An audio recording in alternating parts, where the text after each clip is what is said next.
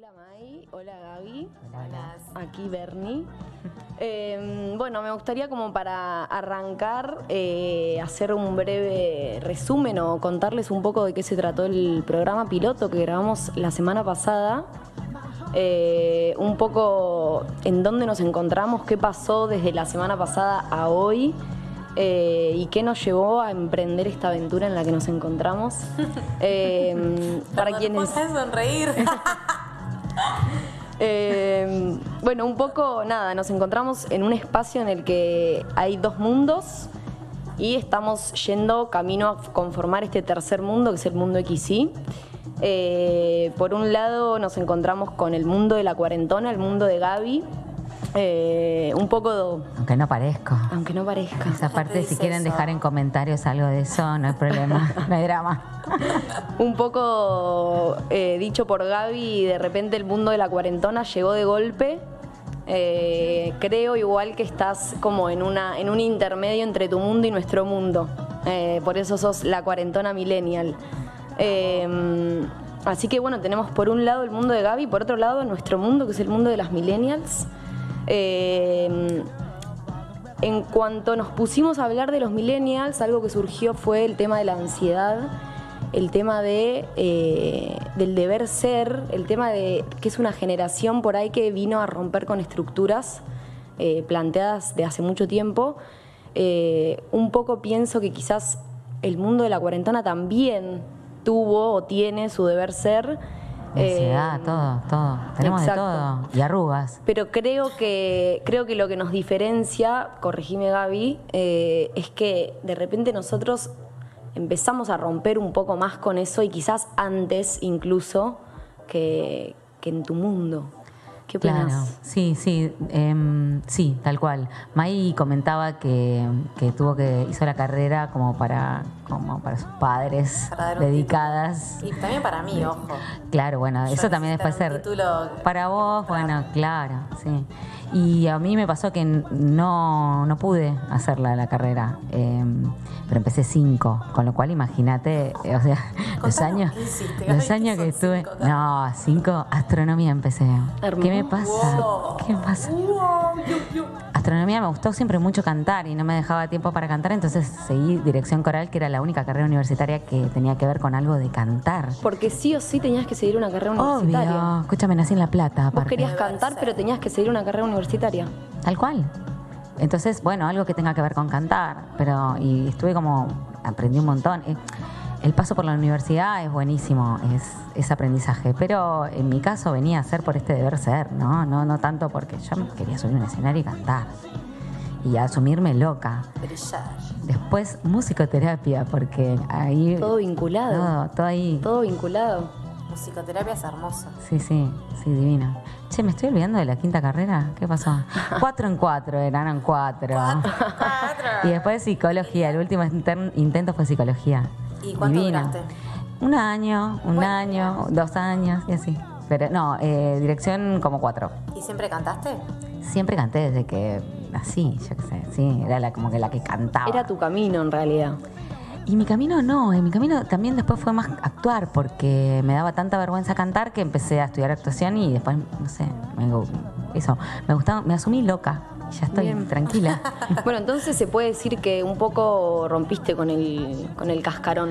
Claro, rompí, pero lo que hablábamos, eh, medio como esbozábamos el otro día, me costó muchos años. Incluso hasta yo decía, bueno, yo soy adicta al curso de ingreso de las carreras. ¿Qué onda? Como que me reía medio diciendo, no tengo este problema de adicción. Adicta al primer cuatrimestre de la facultad. Claro, siempre, conocer gente del interior. Claro. Bueno, me parece algo a destacar por ahí eh, las repercusiones que tuvo esto que charlamos eh, en el programa piloto, eh, al punto de una millennial mandarnos un mensaje diciéndonos que se sentía muy identificada con esto que estábamos hablando y me, me parece que está bueno como ponerlo sobre la mesa, decir, bueno, estamos rompiendo estructuras.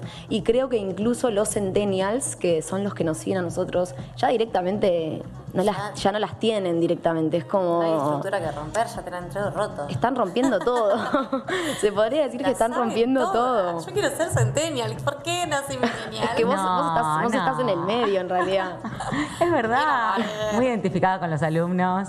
Yo soy una alumna igual que es romper, ¿no? ¿Qué es romper el mandato, esa cosa? ¿Qué, qué es esa- eso que nos pasa dentro con los viejos? Porque esa parte me parece que es línea directa como con los padres, ¿no? Y no hay otras que te afecte tanto. y eso es así, claro. ese es el mundo. Siempre para arriba, o sea, es como la estructura que viene de arriba. Claro. Que un poco, no sé, yo pensando pensándolo desde mi lugar, eh, yo seguí el mandato, pero lo disfruté igual. O sea, yo hice lo que había que hacer, fui a la facu, lo recontra, disfruté. ¿Qué estudiaste, Bernarda? Yo estudié licenciatura en turismo. Soy licenciada en Dios, turismo. es tan inteligente. ¿Cómo se nota que estudió una carrera universitaria y nosotras no? Nosotras. Y yo no pisé nunca una facultad, no sé lo que es eso, no sé Ah. lo que son los pasillos de la facu. Claro, es un mundo, es un mundo. ¿Qué es un aula Claro, con 100 yo, personas? yo noto que vos te comes un poco las heces por eso. Ahí a veces. Ay, mentira. Yo creo que sí. ¿Viste? ¿Viste vos? Es tu porque- falta de facultad. No, no, menos mal que entré a Bellas Artes, que eso me dio un poco de calle, porque si no, colegio católico, seguía en una. Terminaba y derecho a la danza. La Claro. gente no tomaba mate, yo no tomo mate hace, no sé, empecé a tomar hace tres años, cuando me fui Claro. Ay, hace tres años. A mí salió. Hace tres años. Vos decís que el mate, El mate de eh, la facu. es de la facultad. Desde la facu te juntás a, a estudiar.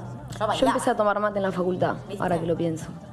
Sí, es verdad, es verdad. El mate es El mate facultad. era como, no, no me des, gracias. Pero porque Bellas, yo estaba en Bellas por ahí sí, pero no. Pero cuando llegué a Reina Rich a estudiar a Capital, ahí todas. Reina, ¿no te dio un mate? No, me- no te me dio un mate. saludar, Reina. El día que iba a conocer a Reina Rich, inundación de la Plata. No Ay, dale. salir. ¿Podés No. creerlo?